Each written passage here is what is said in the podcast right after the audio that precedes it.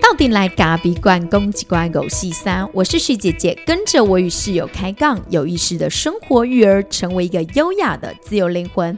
大家好，我是徐姐姐。大家好，我是室友。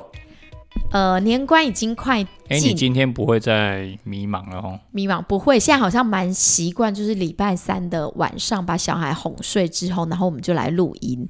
对，因为现在通常礼拜二我们也没有什么太多的时间，因为我现在礼拜二加了一个润吧进来。啊，就爱跳没？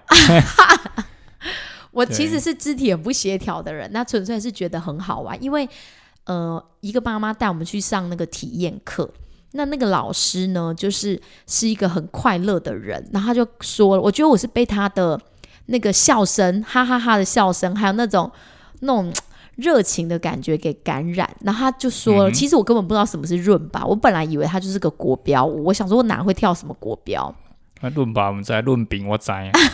对，室友还问我说啊，那你的舞伴是谁？我谁？想说论吧，啊，不是国标，他以为我去跟人家？搂搂抱抱的。那，搂搂抱抱也没关系啊，反正就在那课堂上搂嘛，呃，对不是。对？没有，我们那课堂完全没有男生，然后我们这个润吧就是自己跳自己的，然然后就是有种很像那种拉丁美洲的舞还是什么，我搞不清楚。反正重点是老师说润吧的原意就是开心的意思，嗯哼，开心快乐的意思，所以他嗯就是希望我们来跳舞的时候，大家就是很开心很欢乐。我就是嗯被这个东西给感染了，然后所以体验课五十块的体验课结束之后，我们就给他签下去了。所以你们就被他的快乐给吸引了嘛？对对对对对没错。所以礼拜二很忙，很忙哦，一礼拜二可以一个早上看不到人，对，因为就是要要干嘛啊？跑步。嘿，对送完小孩跑跑步行程啊，我怎么知道你要干嘛？对啦，反正就是有点忙，但也没关系。我们礼拜三就是晚上录也是蛮 OK 的。对啊，那过年，因为礼拜三通常我们因为华德福学校的孩子礼拜三是念半天，嗯一直到他们很大都一样。那半天的时候，其实你就必须去安排那个下午要做什么，因为毕竟我们没有让孩子上什么安亲班，所以下午的时间他就会跟我们在店里。跑来跑去啊，以前爸爸很受不了，就是他觉得他工作的时候有孩子在干扰，他要爆气，所以我通常就会可能三四点孩子就拎走了。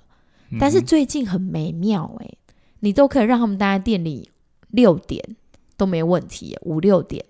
对啊，啊不啊不然他们要去哪里？你今天下午陪大宝在干嘛？打手呃做手工啊？你昨天跟他约的，对啊，你们两个真的足足在那边做了应该有三小时诶、差不多啦，大概三快三点开始做，做到六点。而且室友他是完全不会做手工，因为他们现在一年级在打毛线，就是他们用毛线跟两根棒针，然后要织出现在打一个现在做棒针啊，对，有点像是嗯笛子，要帮笛子的带笛子做一个袋子，对因为他们之后会吹五音笛，对就是那种噗噗噗噗噗噗噗那种笛子，对，你你你的声音不是很好听，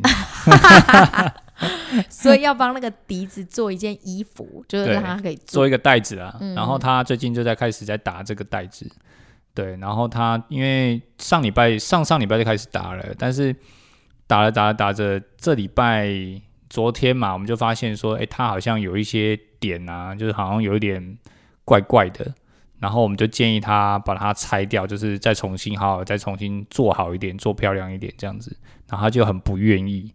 然后我就想说，吼，那个校长之前有说过，你你应该要去陪陪伴孩子去，就是去完成这个手工的部分、啊。他不愿意拆啊，就他一排打不好，他只想拆那一排，可是他下面其实也有点哩哩啦啦。对，然后我就说，哦，你就是直接拆掉啊，有什么关系？反正打你打不是很快嘛。但是你知道那种心理，哦，就是他已经做了蛮久的，然后呢，一个针一把那个棒针一抽出来，线一拉，全部都拆掉，那种感受，我觉得昨天我可能还没有这种感觉，但今天我自己有拆的时候，我就觉得天哪！我织了这么久，你就这样画一下就给我拆掉？他猜你的哦没有，我自己猜我自己的，哦，你自己猜你，你干嘛自己猜你自己的？因为我发现我有一个漏针啊，哦，对我我有一个地方刚好不小心不知道为什么就突然有个洞，然后漏针，但是我已经织了又织了很多出去了，然后我回来之后发现，然后啊怎么办？然后儿子就说哈，他他就在我旁边很有趣，他就在我旁边说，那就没关系啊，就这样就好了啦。那那个也没关系，反正你们又不是要，你是要自己打的，又不是要去，又不是要拿去学校的。然后我的心里想说，他在安慰你耶。对，我的心里想说，吼，不行。如果呢，我我现在陪他做，我是做得过且过，对我这样是不是给他一种得过且过的感觉？然后或者是说呢，我有另外一个想法是说，我这样是不是给他一种不好的示范？好像学习不用太认真，学习不用太认真，就是浑浑噩噩就好了。嘿，然后我想说不行，然后我就默默的把那根针拉起来，然后就开始拆。拆拆拆拆拆拆拆到那段，然后拆拆到那真的是本来从可能一个手掌这么长，拆到剩半个手掌，只剩下半个手掌，然后我就继续再再穿回去，把那个点再穿，就是到那个点的时候，再把它穿回去，再继续编，然后就开始哼歌，嗯，就我我记得我哼什么，我就说没关系啊，我也不怕啊，什么我拆了我很厉害啊，我就继续编啊，什么就这样子。你是 rap 吧？就就是就是哼呐，就随便哼。但我的意思就是说，我的意思就是我想要表现出一种，我不是刻意啦，只是我觉得，既然我要陪他做，那我就应该要示范出一个好的样子，然后让他觉得说，其实拆也没有关系，因为我知道拆是很不舒服的。哦，所以他们两父子今天就是一整个下午都在那个我们店里。做手工，然后小的就跟着我，因为我今天是忙着在做过年的礼盒里面的饼干，就是我今天在做姜饼。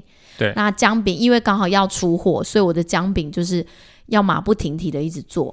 对，所以大家要赶快订购，对，然后做不出来了。对，然后小宝就是在地上，我就给他一团面粉跟一团那个。泥就是姜饼泥，就是拉他本来说他要帮我做了，然后一靠过来之后就掉了两坨在地上。我心想说啊，你还是不要来碰好了。虽然我觉得这样是蛮不好的，其实应该让他惊艳。但是因为我那个是要卖给客人的，我总不好意思给他搓的乱七八糟，所以我就干脆把掉的那两团，就说这两团送你，然后你在地上玩这样子。嗯嗯，对。然后我们两个就是各司其职。我觉得整个下午是。还算蛮平衡的，加上我们店里新的妹妹也蛮会照顾孩子的，因为有一个她自己也当过妈妈，然后所以其也当过妈妈，好像怪怪，她自己也是妈妈的角色，只是她的孩子比较小，一岁多。那其实我觉得就是母爱也蛮爆发的，所以就是她可以帮我稍微瞻前顾后，看着孩子。对，也我觉得他也觉得现在就是我们自己的状况其实是蛮平衡的状态了，就是说我我们能够接受孩子在店里。那你也准备好，就是说，那他既然他们两个在，你就不要做一些很细微性的工作了。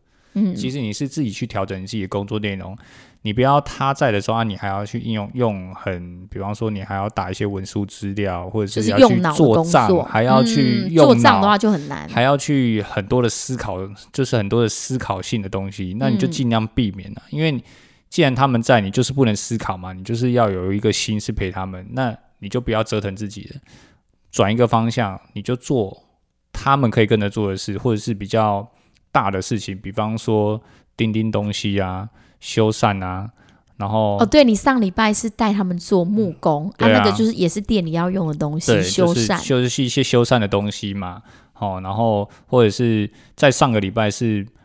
就是我们的二楼，我们要整理一个空间出来，是我们未来要自己有一些小空间，或者是他们要工作的地方，他们要可以做他们工作的地方，我们也把它整理，就带他们一起做。对，那你就是这些工作，他们都可以参与。对，然后他们也可以在旁边玩。那你你要什么帮忙，就请他们去。哎，你去，比如说哥哥，你去帮我拿个什么东西，然后就咚咚咚就冲去。那他们有参与感，那他们也很忙。啊，你也可以做自己的事，这样不是很好吗？所以这是我们这几年来的心得。如果你一定得带着孩子在工作的时候，你可能就是在那个当下可以做一些他们也能一起经验的事情。但是我跟你讲，这说起来很容易，其实做起来真的超难的。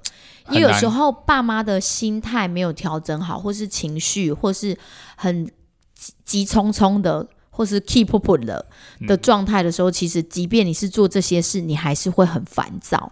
然后就是呼应上个礼拜我们在谈的所谓的业力与轮回，用比较高我的状态来看事情的时候，其实我们这一个礼拜好像都在练习这件事情。其实我觉得，我觉得高我当然是啊，可是我觉得另外一个角度来看，其实不要想的那么复杂，其实就是一个转念而已。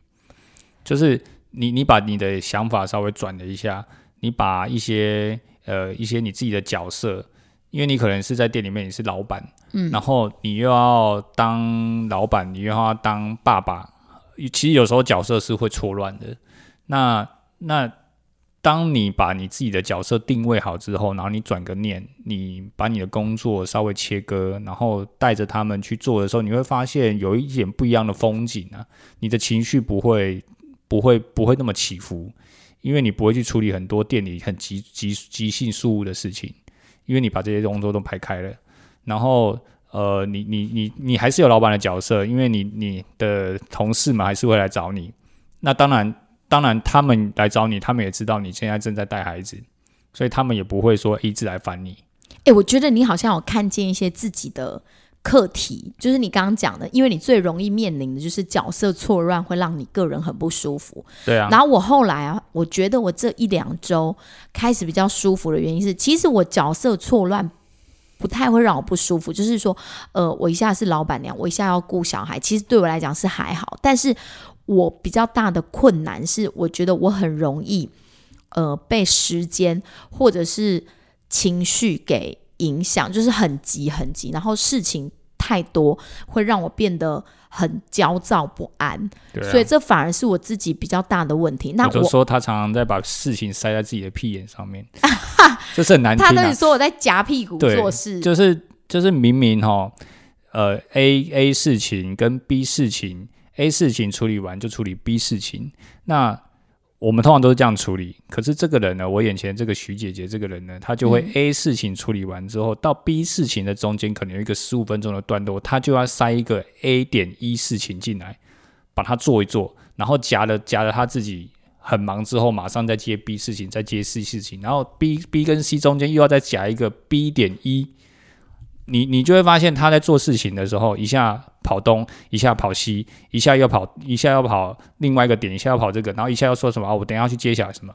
然后就看他整个早上哈都在打陀螺，就很忙，很忙。然后我说你明明你今天要处理的事情就三件，你也早就跟我讲了，可是你为什么做出来的时候你就做了就变六件，变六件事情？然后中然后要把自己搞得这么急躁，你明明知道你下，你明明知道你可能几点要接小孩。那你硬要把所有的事情塞在这个时间点，而且切在中间，你不觉得很累吗？所以我现在就会跟室友讨论，例如说，我今天因为我早上呃，就是先去跑完步之后，有一个我们一年级的读书会，那读书会结束之后，我要去跑银行，但是因为后来。我来不及去跑银行，之后我就先回店里去做面包，因为我们最近来了一个新妹，然后她呢很会做面包。那我觉得呢，我自己的面包呢，就是只是一般家常面包，就是自己吃可以，但是很难登大雅之堂。所以呢，我们这个新的妹妹她要就教我做面包，我就觉得很兴奋，我就把这个时间排给她。那做完面包之后，我就发现其实我还有很多工作要做，我就想说我到底要不要烤蛋糕？后来。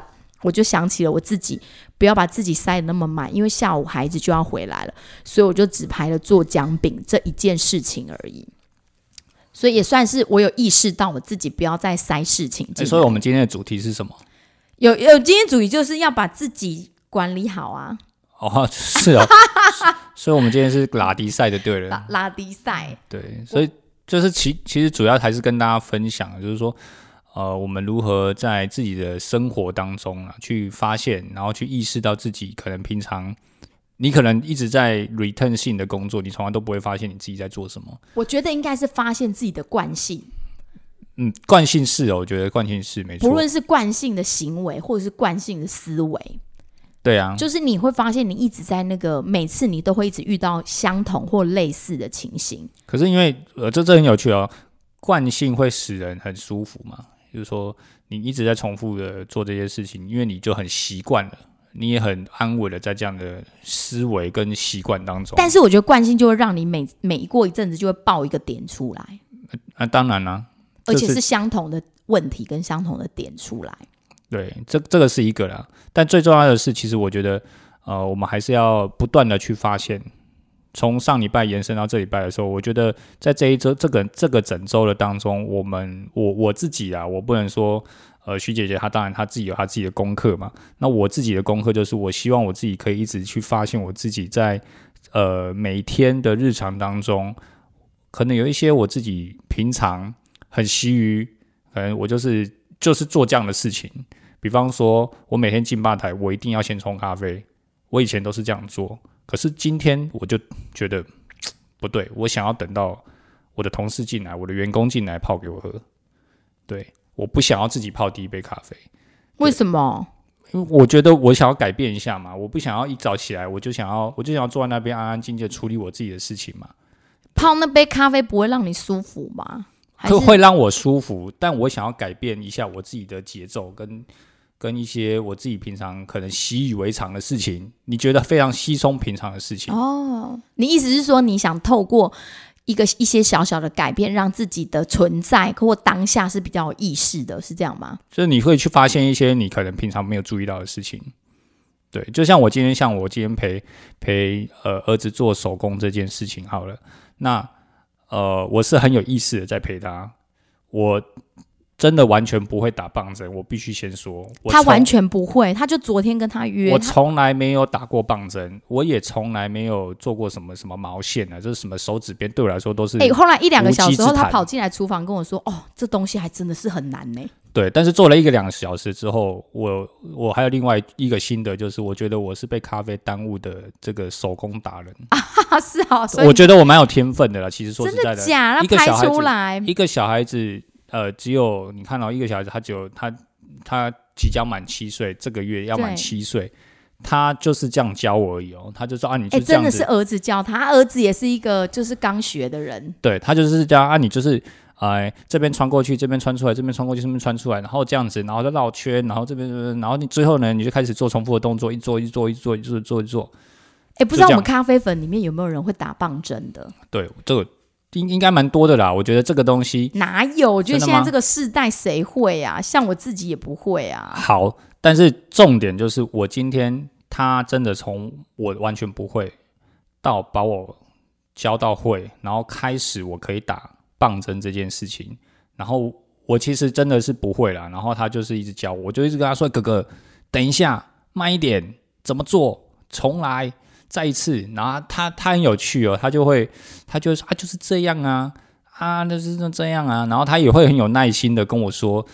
那不然我帮你做好了，哎、他自己左边右边有时候都还搞不清楚，他还可以教你。他可以教我。对，然后我就我就想说，嗯，这样看一下。那因为孩子在教人哈，他们不会站在像我们在教人的时候，我们会站在我们会怕教错，不是不是怕教错，我们会站在对方的角度去思考，他现在需要，他现在我要怎么讲，他才听得懂。哦，但孩子不会，他从来不会，他就说他只会用他的语言在说这件事情。所以他怎么跟你讲？他真的就是啊，这边夹起来打一个七，然后这边穿过来，这边穿过去，他这样子拉起来就是第一一针。那我们今天要打十八针，起针要十八针。那转过来之后呢，你要每一次都要算它是不是十八。如果是十八就对，如果不是十八，你就要加针所以你。看，真的是数学，对所以从这个手工当中，我发现我打了一，我打了大概一个多小时、两个小时，我就我就发现，我就跑进去跟学姐说，我说真的很难。第一，它是数学；第二，你看哦，你要坐在那边这么久，然后你才打那么一点点，真的是打一点点而已，我不骗你，真的是打一个小时，大概打一点点，因为我们速我速度很慢嘛，就打一点点，所以它就是就是真的是意志力，然后好，然后你要你你的手呢，你还要在那边穿来穿去穿，有时候 K 球你还穿不过去，或者是漏掉，漏掉你要很小心，如果拉太大力它又掉了，你要重新来，那你要很小力把它穿回去，所以手眼协调嘛，哦，然后你要算数学，又要手眼协调，然后呢，你又要有很多的意志力、坚耐持、心。耐心。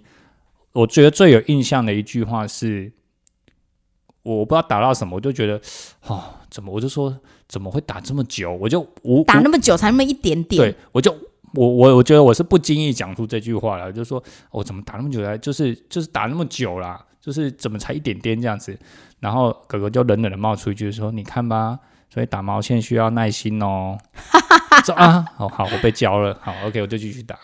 好，哎、我们有长辈啊，其实他们曾经，因为我们我们孩子念华德福学校，一定都要做手工，但是有的长辈也会说，哦，这种东西是女孩子在做的事情，就是不应该给男生做。你有什么样的看法？我觉得，我觉得没有什么男生女生哎、其实当下我很想跟长辈争论这件事，这个但是又我觉得是好像也没有这个必要。我觉得这有时候是年代的不同啦，这有时候有时候是传统的意识形态嘛。那这个我觉得没有必要争论，对。但是在但是还好，我们家阿妈非常的支持，因为我阿妈就是我们有说过，我们家阿妈其实她自己也很会打棒针，所以每个礼拜五孩子去阿妈家的时候，她已经就带着她手工带，然后我妈就会陪着她，对陪着她打。陪着她打，而且我妈说好多年没打，有些东西都忘了，就是不知道怎么换色，对然后还是孙子教她换色的。对啊。所以我我觉得这这这个手工很有意思，真的很有意思。它不仅训练孩子的专注、意志、坚持、耐心，在情感面，其实我觉得它也是一种调剂。还有，当他面临挫折的时候，其实手工它，你说你说你每次都能完好如初的嗯打完十八针嘛？那大人都很难。你看我就漏针了。对，那你在面对这种被拆、被你自己拆自己哦，还不是别人拆你，你自己拆自己自己的时候，你那种情感，就是说你从打了一个手掌变成要拆到剩下半个手掌的这种心情，其实我觉得，我我我觉得我当下都有点丢了一下，就是啊，要拆哦，好吧，哎、我觉得还有一个很重要的，就是其实你真正的你已经习习惯，也开始喜欢打毛线的时候，其实那个当下是很很棒的。因为我最近呢、没有在打毛线了，但是我我们的妈妈们的手工进展到卷毛球。就是做那个毛球坐垫，把毛线卷成一坨，然后我就发现，在那个卷毛球的过程，其实真的很尽心。当你的心很纷乱的时候，不论是打毛线或是卷毛球，其实都会让你再回归到那个当下。所以我觉得那个当下其实是最美的。不然我就跟室友说，你看做一个手工呢，例如说我做那个毛球坐垫，我要去买一堆毛线，然后那边弄半天，可能要弄好几个礼拜，最后才做出那个坐垫，还要坐在屁股上。然后我们大家就会觉得好舍不得做，我那么喜那么多个夜里那么努力才完成的东西，居然要坐在卡层贼卡层，然后我们就拿来当枕头啊。就觉得舍不得做。然后我想说，花那么多钱，然后做出来可能又不是像人家那种工业化的那么那么精致。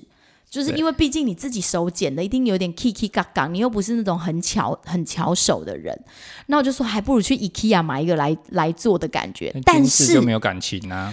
但是我觉得那个过程其实就是我在整个做手工，因为我并不是一个爱做手工或乐于做手工的人。这三十八年来，那后来我就觉得那个过程其实是最享受的。整个在那个过程当中，即便我的成品可能只有六十分，但是我觉得在那个过程当中，其实很滋养人。滋养人心呐、其实这个在这其实从你这段话过程当中，可以看到两看到两件事情、啊。哪两件？第一件事就是，其实就是精致的东西是没有温度的嘛，所以自己做的东西手感就是一种温度，就是一种情感。所以你看到它，你摸它的时候，就有一种抚慰，嗯，就是这种心情感上的连接嘛，对不对？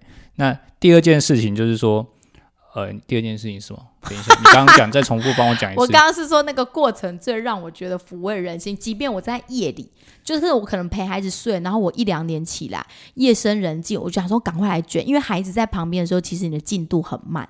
那夜深人静的时候，一两点你在卷的时候，其实就是我不知道，就觉得很疗愈哎。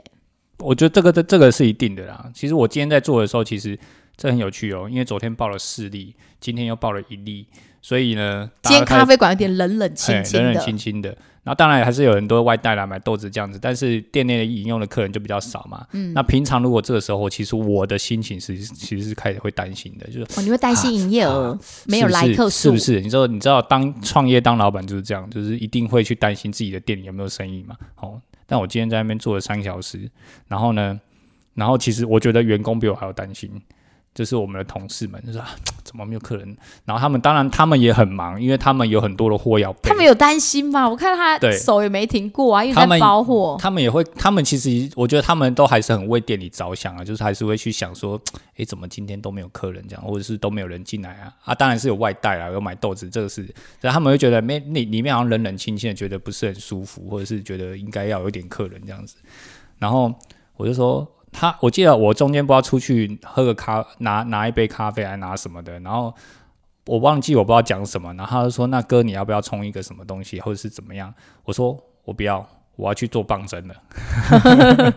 对，然后他们就笑一笑。我说，但是我从来都从从呃今天一整个下午，我从来都没有担心过店里到底他发生什么事。纵使我真的是坐在店里面工，就是坐在店里面的旁边而已哦，但我从来都没有担心店里到底发生什么事。哎、我觉得从刚刚我们聊那个手工的部分，我就出现了你曾经讲过的一句话，就是缴一份学费，全家人学习。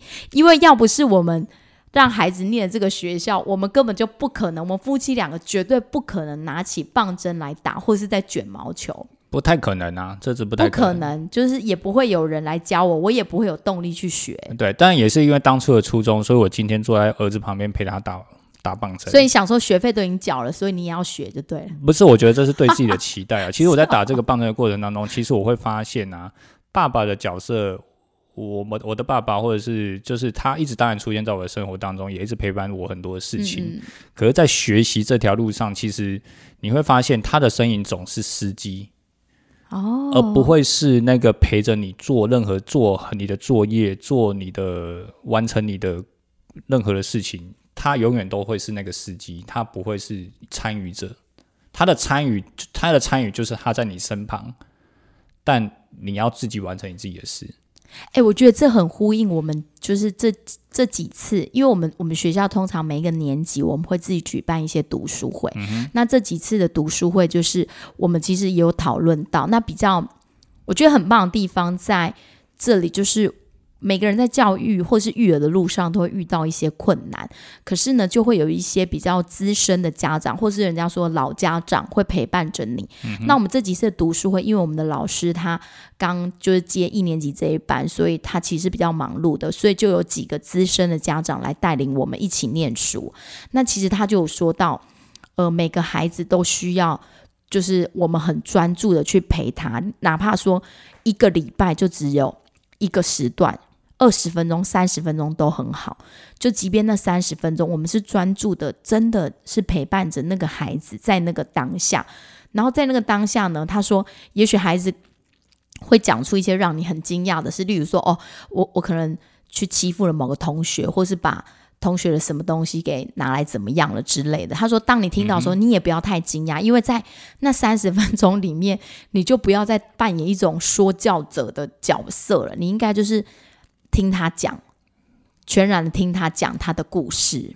对啊，就当当做你就是一个朋友嘛。对，对就像朋友一样，就不要再去说，哎、你怎么可以这样子去弄别人的东西，或是欺负别人？对，所以我不知道哎。其实我今天在陪他的过程当中，当然当然我们会无微不微欧北，也不会欧北共啊，就是聊聊天啊，或者是讲讲话。然后然后，但是因为因为你知道吗？我我第一次打，所以我也不我我很怕我打错。所以这个时候就反映人格人格特质啊，就是我我们以前的学习习惯是很怕犯错的一种习惯，所以我们都会很谨慎的去做这个毛球，所以当然也没有讲什么话。可是你会发现在这个当下的时候，你儿儿子跟你的这种互动感是不一样的。你看哦，一个小一的年纪，他可以在那边跟我打三个小时、欸，而且三个小时、欸，我觉得这个做手工啊，还也是要很感谢你们这个晨跑团的爸爸们，因为大家互相真的是那很激励耶，对因为对对，因为其实就是前几天，嗯。有几个爸爸开始已经在陪孩子打毛线了，然后他们嗯就把那照片给 PO 上去，对。哦，从此超级激励的，立马就是有几个爸爸，哎，有一个是手工特别强的，他已经可以就是用那个毛毛线，也是女儿教，他女儿才三年级而已，然后就教他做出一个一个的织片，然后把那个织片缝成一只松鼠，对，然后就每个每个爸爸看了之后觉得，哈哦，加厉害，加厉太害太厉害了。然后就想说输人唔输丁，输丁的拍跨兵我觉得不是，我觉得这个是这个讲这个就不对，这个是叫比较，哦，是。我们叫共好。啊共好 OK OK，比较不行，我们是共好，大家互相在这个氛围下，爸爸本来就应该要做一些，就是爸爸应该负的责任嘛，就是说我们应该陪伴孩子，那陪要怎么陪？就直接陪他做最快啊，而且就看到那个陪的，图像，对当看到人家那个陪的图像，你就觉得哦，原来可以这样陪。对啊，那那我觉得这样就是一个很好的氛围，大家必须大家一起成长嘛，就说：“哎、我就大家可以互相分享啊，就说、哎我陪我儿子打，然后他发生什么事啊？我他他他陪他儿子打，他他发生什么事、啊？不然以我们自己过去的经验的话，我们通常就只是会扮演那种，哎、你不是有手工作业吗？那你赶快拿出来弄啊！对啊，吃完饭了，赶快拿出来打、啊。嗯，只会一直说赶快打，赶快打。啊，这跟你你不是有功课吗？啊赶赶快拿出来写赶快拿出来写。爸爸就在那边划手机、哎对啊，看电视看电视啊，不是一样吗？所以你到底是要成为以前的样子，还是说你既定印象的样子，还是你可以改变你的样子，然后陪就是重新去陪伴你的孩子？所以你选择了改变的改样子。我我觉得，我觉得自己去真的去投入了，我觉得用说的好像说不太没有办法完全表达我嗯的现在的一些想法。但是如果你真的能够陪伴你自己的儿子去做某一些事情，可能是在他学习的过程当中，你可能就是陪着他做这件事。我相信对于孩子而言，他应该都会蛮。蛮蛮有蛮有感触的，就是说他自己也会记得哎、我今天要给你一个掌声鼓励鼓励。什么样大 就是呃饭粒一粒一粒哦，呃，这小儿子就会说大便一粒一粒，没有，因为我今天啊走进去店里的时候啊，然后就是我们两个昨天有在讨论说，我们店里因为最近挪动了一下，有一个位置呢，它很接近我们的出入口，所以当我们从内场要进入外场，外场要进入内场的时候，那个位置我们两个同时都感受到会一直影响到很距离那一个门的客人。所以我们就有发现了这个问题嘛，我们夫妻一起发现了这个问题。那我今天进到店里，我就想说，嗯，那这个问题我们要怎么解决？因为室友的想法就是不要进出那个门，走另外一个门，稍微绕一段绕一段路。然后嗯我的想法，我就跟他想说，那我可能提出另外的想法，我觉得说，也许可以把那个椅子稍微改变一下，改成有一个边边可以靠，就是让客人不会那么。直接就有点像是有一个靠背，可是他是在他的左手边有一个靠的感觉，然后室友马上就是以他做事的风格啦，我的就是建议是开一个任意门，没有我跟你讲，他就是要用，本来他要用他的新盲体工作了。新新盲体在我们盲体听人智学里面就是情绪，他就开始跟我说。不行啦，你干嘛为了去弄一个这个，然后再去找一个椅子，然后怎么样怎么样？然后我本来跟他说，那不然把这里改成四人桌，缩成两人桌，然后把另一个桌子挪到一边去。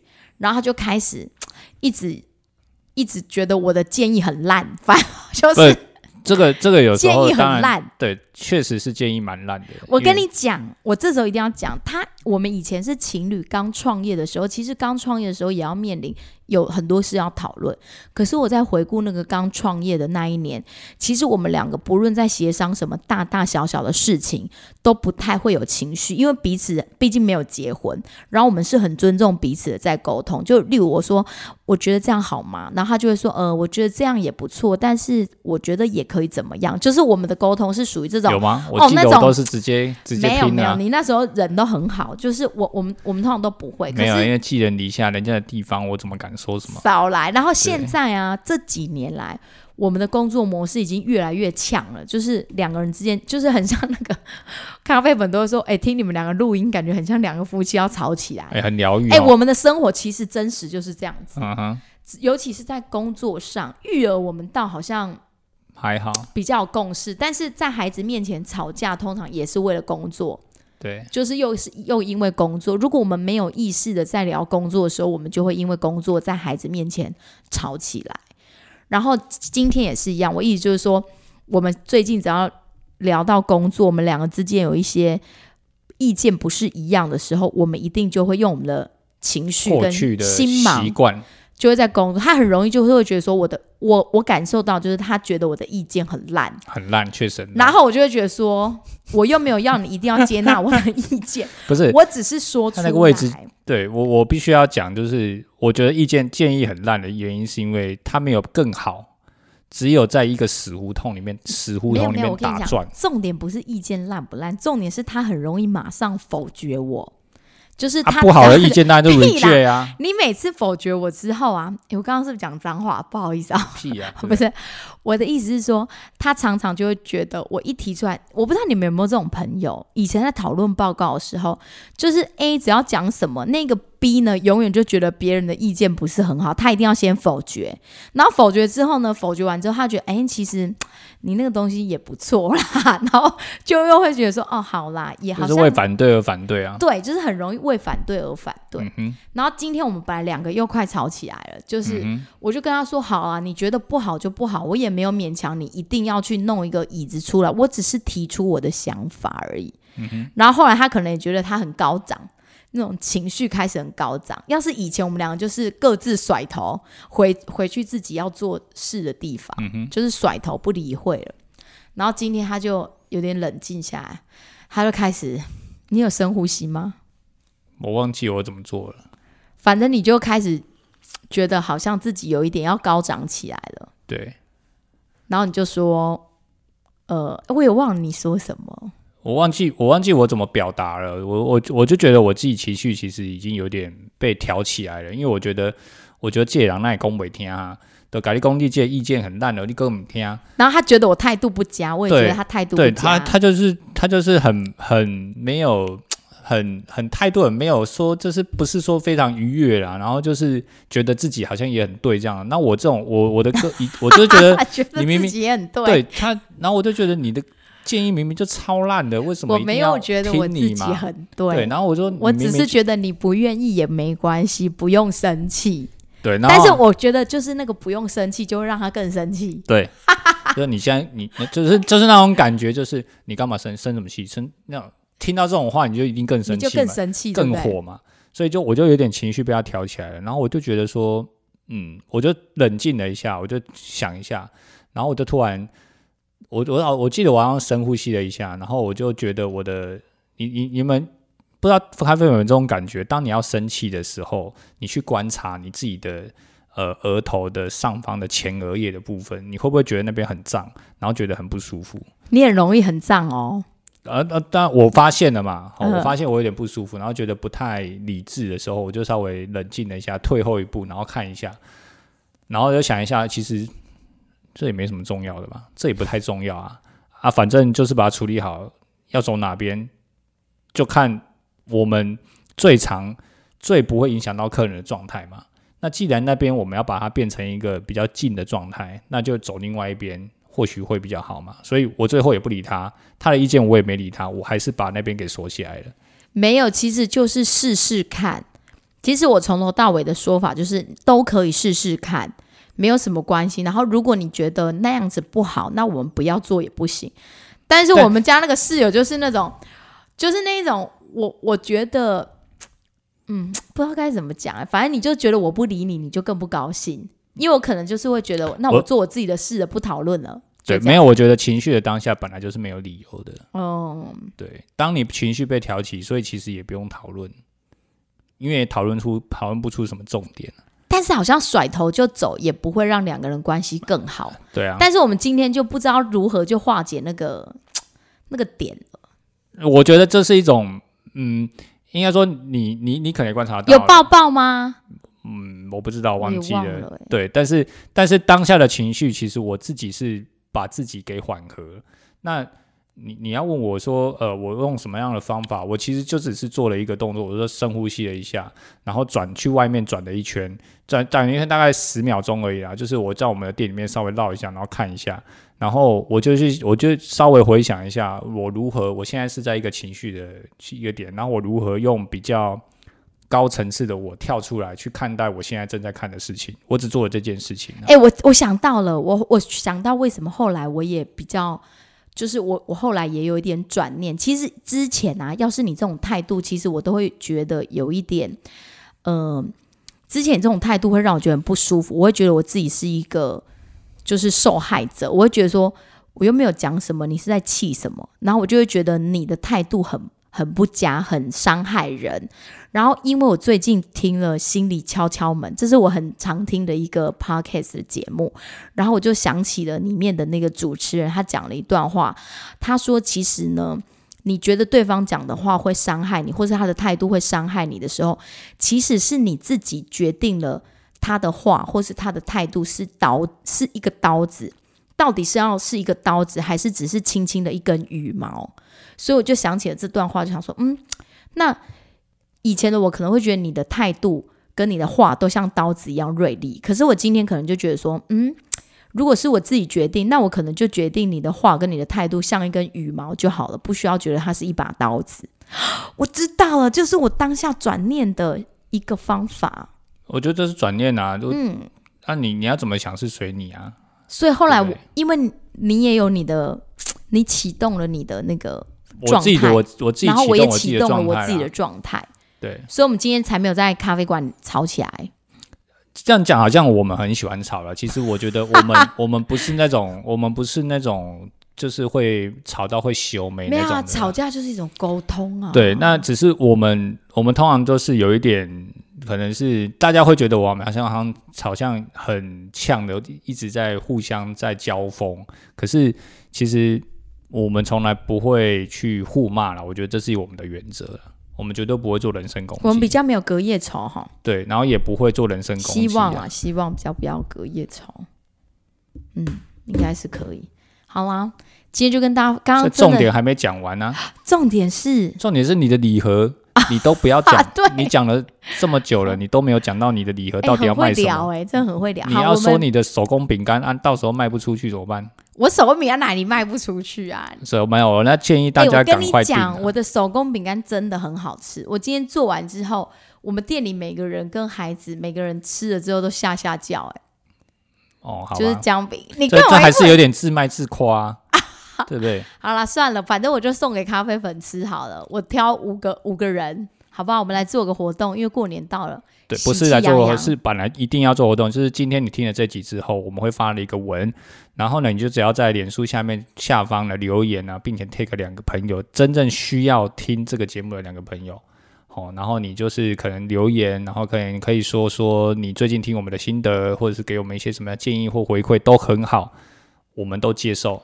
对啊，那我们觉得有好多咖啡粉都会私讯我，给我一些那个肯定，我都觉得蛮高对，兴的。但因为 p a c k a g e 本来来说，它就是一个低互动性的地方嘛，就是说，哎、嗯就是哎、就好像就是我们说，然后你们听这样子。可是我觉得我们希望可以有更多的声音来告诉我们，我们怎么做会更好，就是像总是会不会就是不，例如说你想聊一聊，就是我们的创业，我觉得我们创业好像倒是真的讲的比较少一点点，育儿的部分好像我们闲来无事就可以聊很多。对啦。但是我们觉得我们前面也讲了蛮多啦，如果觉得还可以再讲什么，就是大家可以给我们再多一点点的东西。抛主题给我们，我们比较知道说你们想知道咖啡馆里面的什么东西，或是经营上的什么东西。对，那我觉得我们也适时的需要听听大家，要听听很多人的一些声音啊。当然，有很多人也会私讯给我们，我们也有听到，我们也有收到。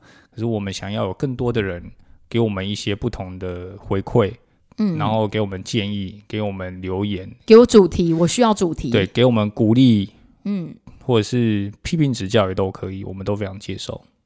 对不要批评指教好吗？我都那么认真的录了，我又没有收益，奇怪呢。呃，但 这当然，我觉得，嗯，你你总不能每个人都要给你按赞嘛，不可能嘛，对不对？我们总是要听听不同的声音啊。不是啊，啊不喜欢听不会转台就好吗？也没有说一定要勉强你听。对，所以我们的重点呢，就是我们希望跟大家多多的互动。嗯，对，那因为一个人做呢会很无力，两个人做呢好像有力一点点，但我们需要更多人陪我们一起做，我们才会更有力量。OK，所以我们决定送出五个，好不好？我们就挑五个，对了，目前是抓五个啦。点哈留言。对，大家多留言，然后我们会选出五个。哎、曾经留过的你也不要客气耶。对，曾经拿过的还是可以继续留。对哈啊，对，因为我们因为徐姐姐不一定会选你，不是、啊？因为我们很需要这些始终的铁粉不不断的给我们鼓励跟肯定。对好像很需要鼓励跟肯定的习惯。我们人生为什么要活在别人的眼里呢？对，我们可以自己肯定自己啊。对啊，当然我们当然希望讲不是啊，重点就我想送礼物，对，我就很想送礼物。好我想把我的姜饼跟我的咖啡，我们我们宏大，哎，不是宏大，不要讲宏大，你现在是室友，把我们的室友他的配豆、它的粘豆，用瓜地马拉、尼加拉瓜再加日晒、伊索比亚日晒去配的，嗯非常好喝的粘豆，对它是中培的，所以老少咸宜的这个口味。对然后加上我自己做的姜饼，就是真不是用姜粉哦，好吗？是真的用姜去打的。好了，你讲太多了，太久了，太久了。OK OK，好好好，那就，我必。须要适时的阻断这位就是刮照的女人。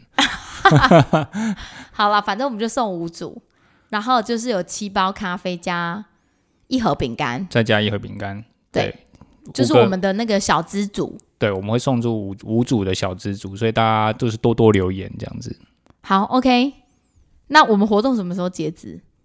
就到下两集啊，就是到过年前嘛，哦，就是到呃过年前，我们下一集还会再帮大家宣导一次嘛，就是再再再多留言一点，反正我就很想把这五组礼盒送出去，对所以请你们一定要赶紧来留言，跟对。tag 两个好朋友。对，所以从今天开始播出之后，就可以准备开始留言了，你就可以关注我们的脸书，那我们会发一个简单的文，你也可以说，我就是很喜欢听你们两夫妻吵架，我觉得也很好。哦，好吧，对，但我们不没，我们尽量不要吵嘛，好吧，其实我们感情不错吧？